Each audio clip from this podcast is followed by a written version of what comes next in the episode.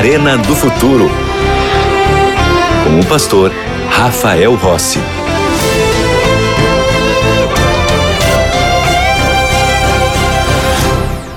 Já estamos de volta com o programa A Arena do Futuro e eu tenho um convite muito especial para você.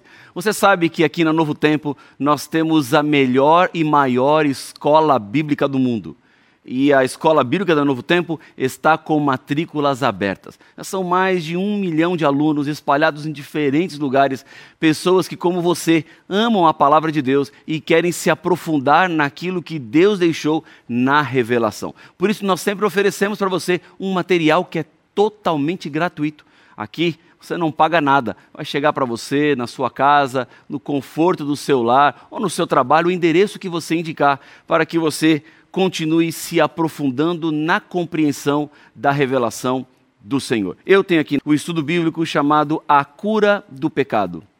São 15 temas que estão fundamentados numa relação entre as profecias de Daniel e Apocalipse. Os dois livros proféticos principais da Bíblia, eles conversam entre si. E isso é impressionante porque Daniel é do Antigo Testamento, Apocalipse é do Novo Testamento, eles estão separados por muitos anos, mas quando você quer entender algumas profecias de Daniel, você precisa ir a Apocalipse. E quando você quer entender algumas profecias de Apocalipse, você tem que ir no livro de Daniel. E este material, eu tenho a alegria de ser o autor e oferecer para você continuar estudando com o Arena do Futuro aí na sua casa. Agora você me pergunta assim, pastor, tudo bem, já entendi, gostei, quero material e quero me matricular. Como eu faço? Por favor, envia uma mensagem para nós pelo WhatsApp no seguinte número: 12 982 44 0077. Vou repetir: 12 982 44 0077. Ou você pode ir diretamente no nosso site novotempo.com barra escola bíblica. Tem gente que pensa assim, pastor, isso é pegadinha, né?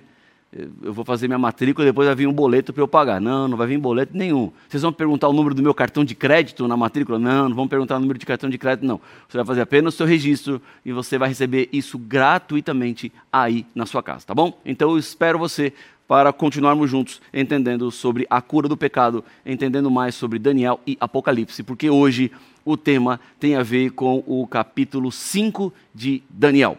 Está com a Bíblia já nas mãos? Eu estou com a minha, minha Bíblia aqui, porque você sabe, tudo começa na palavra. Alguns anos atrás, o Dr. Edward Graham estava fazendo a sua primeira pesquisa sobre o consumo de cigarros. Ele criou algumas máquinas fumadoras que extraíam a nicotina dos cigarros e essa substância ele pincelava sobre animaizinhos. Assim, ele percebeu que fumo e câncer estavam relacionados. As cobaias desenvolviam cânceres muito semelhantes aos cânceres dos seres humanos. Então, ele escreveu as suas análises a um amigo, o Dr. Oshner, um famoso cirurgião cancerologista, que estava operando muitas pessoas que fumavam e contraíam câncer pulmonar. Enquanto o Dr. Graham fazia suas pesquisas sobre os efeitos do cigarro sobre os pulmões, ele mesmo continuava a fumar. Consumia um maço e meio por dia, em média. Quando descobriu estar com câncer no pulmão, ele escreveu novamente para o seu amigo, o Dr. Oshner. Ao receber a carta, o amigo disse ter sido a carta mais triste que ele leu em toda a vida. O Dr. Graham dizia assim: Caro Dr. Oshner, sinto muito em lhe comunicar que eu tenho câncer nos dois pulmões. Não há saída. Mais tarde, o Dr. Oshner escreveu: O brilhantismo do Dr. Graham não o isentou de ter câncer pulmonar. Ele sabia, pelas pesquisas, que aquilo que ele estava fazendo, fumar, causava câncer mas ele não se preocupou com isso. Quantas vezes o nosso problema é o mesmo?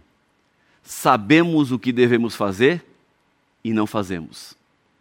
Esse é o principal problema da história que encontramos em Daniel no capítulo 5.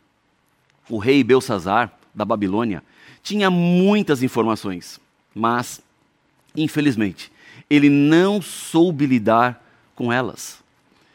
Ele sabia o que deveria fazer, mas por não ter feito, pesadas consequências vieram. E é por isso que esta história aparece aqui na Bíblia. Deus nos dá importantes orientações e advertências.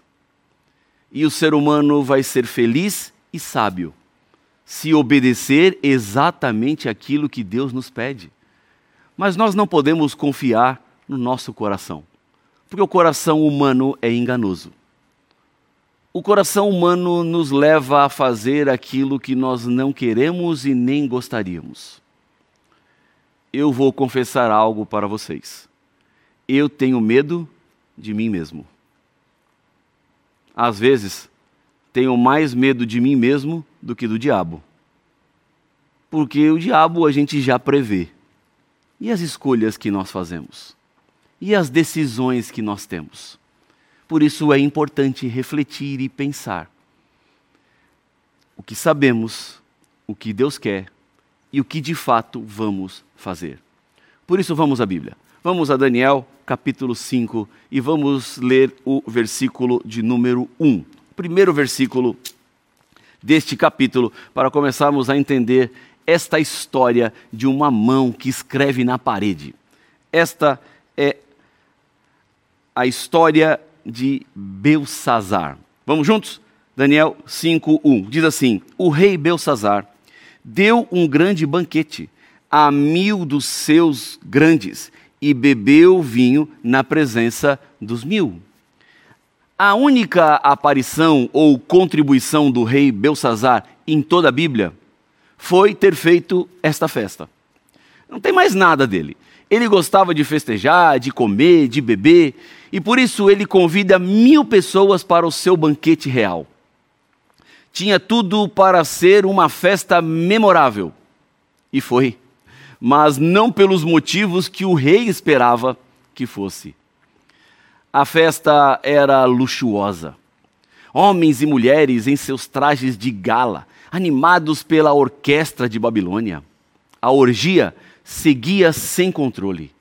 Em um determinado momento da festa, Belsazar resolveu ousar ainda mais. Veja comigo, versículo 2. Enquanto Belsazar bebia e apreciava o vinho, mandou trazer os utensílios de ouro e de prata que Nabucodonosor, seu pai, tirara do templo que estava em Jerusalém, para que neles bebessem o rei e os seus grandes, as suas mulheres e concubinas. Versículo 3.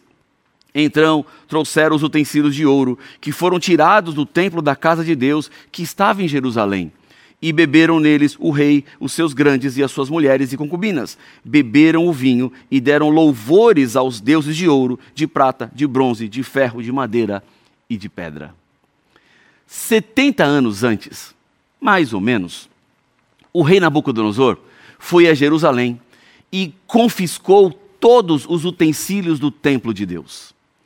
Em sua bebedeira, Belsazar pede que esses vasos essas taças sejam trazidas para o meio da celebração. Esses objetos foram tratados pelo povo de Deus com a mais alta reverência e importância. Estavam no templo desde a sua construção inicial, na época de Moisés, que seguiu no templo construído com Salomão.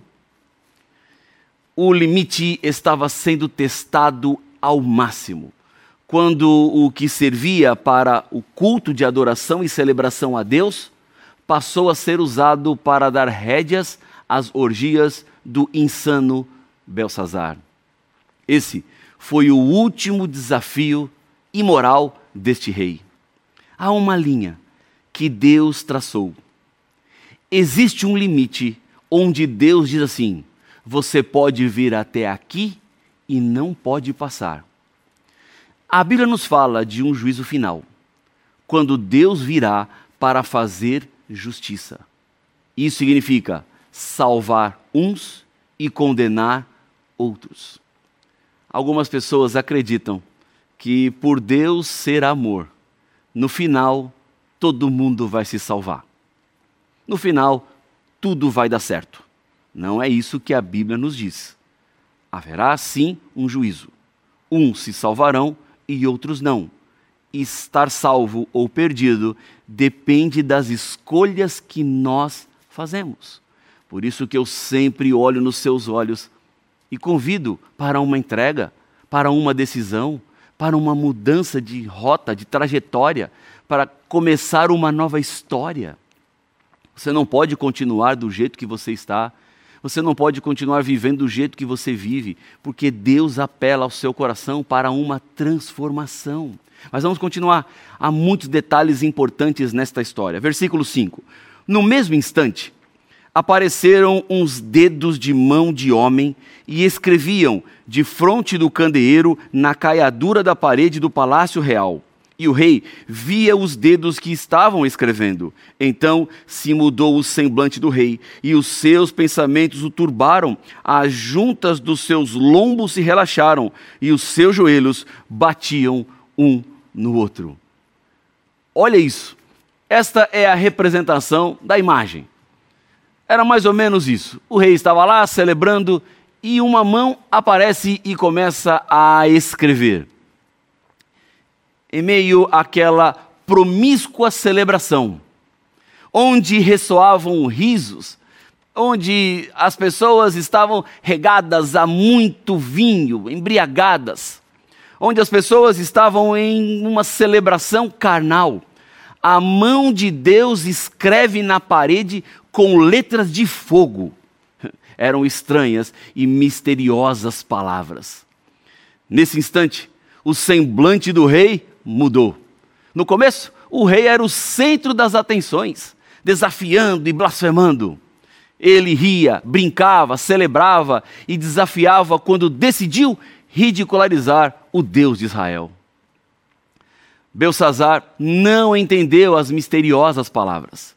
Ficou com uma súbita azia e dor de cabeça.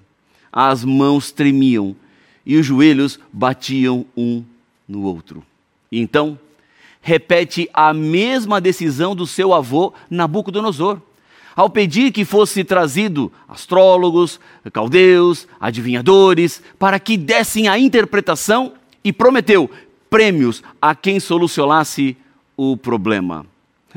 Repete o mesmo erro em procurar esse grupo de pessoas que não resolvia nada. Já estava claro, mas essa história se repetia mais uma vez. Perdia tempo de maneira blasfema e desafiadora.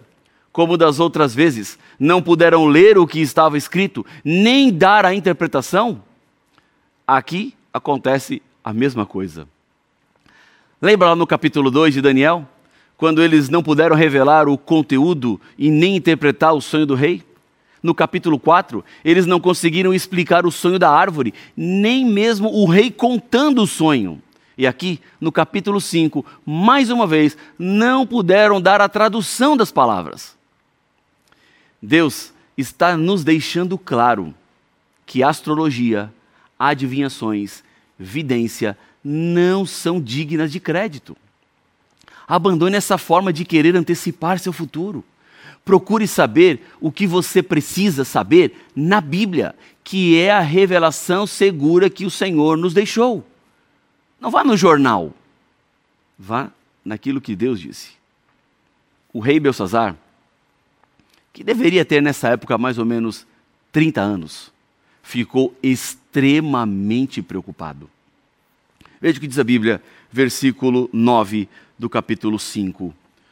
Com isto se perturbou muito o rei Belsazar, e mudou-se-lhe o semblante, e os seus grandes estavam sobressaltados. Versículo 10. A rainha mãe, por causa do que havia acontecido ao rei e aos seus grandes, entrou na casa do banquete e disse: Ó rei, vive eternamente. Não se turbem os teus pensamentos, nem se mude o teu semblante. Em meio ao pavor das letras de fogo na parede, a rainha aconselhou a Belsazar para consultar o sábio Daniel ela se lembrava das revelações do profeta, quando seu pai, o rei Nabucodonosor teve dois enigmáticos sonhos interpretados. Daniel, a essa altura, deveria estar com cerca de 85 anos. Por quase 70 anos, ele viveu neste reino e conheceu os tempos épicos de Babilônia, seu poder, a sua grandeza. Daniel tinha uma reputação que era ilibada e os conselhos da rainha se confirmaram. Ele era um homem de Deus e podia resolver esses problemas não pelo seu poder, mas pelo poder do Senhor que estava sobre ele. Se Daniel conseguiu ser fiel a Deus por décadas em Babilônia, deixa eu te dizer uma coisa: você também pode ser fiel a Deus onde você está. Não importa o que os outros pensem ou façam. Não é o meio à sua volta que determina a sua fidelidade, mas a força do Senhor disponível para quem decide. Daniel não estava em Babilônia por sua vontade. Por vezes, para ser fiel, você terá que sair de onde você está. Outras vezes, há lugares e posições que Deus te conduz para que seja uma influência ainda mais positiva. Mas vamos continuar. Versículo 13 diz assim: Então Daniel foi introduzido à presença do rei. Falou o rei e disse a Daniel: És tu aquele Daniel dos cativos de Judá que o rei, meu pai, trouxe de Judá? Tenho ouvido dizer a teu respeito que o Espírito dos deuses está em ti e que em ti se acham luz, inteligência e excelente sabedoria. Belsazar tenta ridicularizar Daniel. O rei menosprezou que nos sete anos de enfermidade do seu avô Nabucodonosor, Daniel, com sua grande capacidade administrativa, tratou dos negócios reais. O rei Belsazar promete a Daniel o terceiro lugar no reino, porque ele mesmo não era o primeiro ele era corregente com Nabonido. Era uma tentativa de suborno para que o profeta desse uma interpretação positiva e acalmasse o coração angustiado do rei. Mas Daniel não se rende a nenhum dos presentes oferecidos. Ele não estava interessado com quanto o rei lhe pagaria, porque ele não podia ser comprado, ele não queria ser comprado e ele não seria comprado. Há muitas situações e condições na vida que não valem a pena.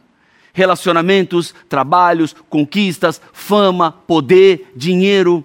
Há muitas pessoas que chegam ao topo da carreira, ao topo da vida, apenas para descobrirem que lá se tornou o seu pior deserto.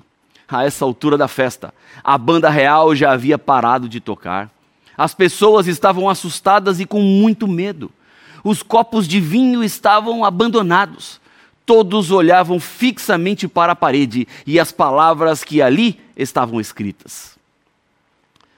Todos estão atentos ao profeta Daniel. O que ele vai dizer? O profeta olha para Belsazar e dirige a ele palavras duras. Veja comigo, Daniel capítulo 5, versículo 18. Ó Rei, Deus, o Altíssimo, deu a Nabucodonosor, teu pai, o reino e grandeza, glória e majestade, por causa da grandeza que lhe deu. Povos, nações e homens de todas as línguas tremiam e temiam diante dele. Matava a quem queria, e a quem queria deixava com vida, e a quem queria exaltava, e a quem queria abatia. Quando, porém, o seu coração se elevou e o seu espírito se tornou soberbo e arrogante, foi derribado do seu trono real e passou dele a sua glória. Versículo 21. Foi expulso dentre os filhos dos homens, e o seu coração foi feito semelhante ao dos animais, e a sua morada foi com os jumentos monteses. Deram-lhe a comer erva como aos bois, e do orvalho do céu foi molhado o seu corpo, até que conheceu que Deus, o Altíssimo, tem domínio sobre o reino dos homens e a quem quer constitui sobre eles. Em outras palavras, Belsazar sabia, mas não levou em conta e não se rendeu ao Senhor. O que Deus dirá para a nossa geração? Somos as pessoas mais bem informadas de toda a história, com acesso a toda a revelação de Deus em nossas mãos.